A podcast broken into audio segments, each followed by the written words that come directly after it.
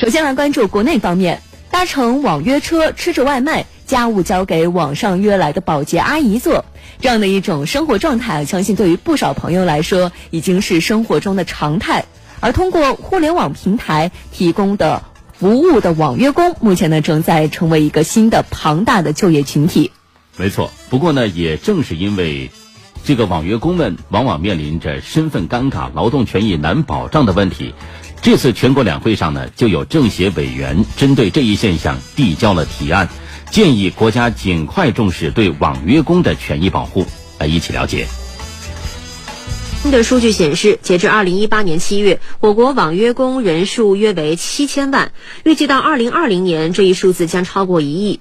根据规定，劳动者必须与用人单位存在劳动关系，才能享受全面的劳动权益。而网约工与平台之间基本上是劳务关系，而非劳动关系，劳动监察部门难以直接介入，帮助劳动者维权。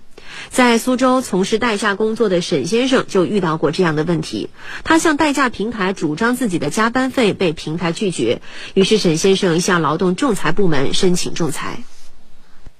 像代驾司机，应该也算是他们平台的一个员工吧，都是大晚上工作，那，最晚的时候都要做到凌晨一两点，这明显就是在加班了。那他们平台的话，应该给我点加班费吧？既然是他们平台的员工，那像我的保险啊、社保啊，他们也得给我交吧？沈先生的诉求最终被驳回，因为劳动仲裁部门认定沈先生与代驾平台之间不存在劳动关系，这也是目前网约工面临的共性问题。除了用工性质模糊之外，不少网约工跨平台接单，很难确定应当由哪家平台承担劳动保障义务，这也给网约工的权益保障带来一定的难度。而且平台以罚代管现象较为普遍，将企业的经营风险转嫁到劳动者身上，甚至在服务过程中发生安全责任事故时，将用人单位应承担的赔偿责任推卸到了劳动者身上。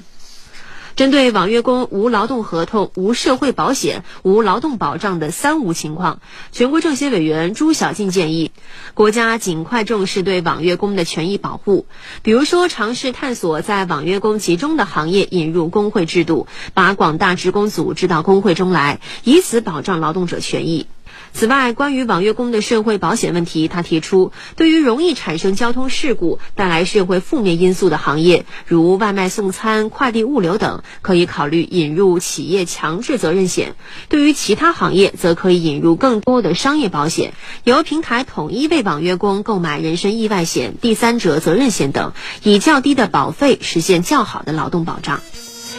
今天焦点时刻的互动话题呢，就请大家来聊一聊，您在生活当中请过网约工吗？对于保障网约工的合法权益，您又有哪些好的建议呢？也欢迎大家登录九头鸟 FM 焦点时刻的节目专区和我们互动留言。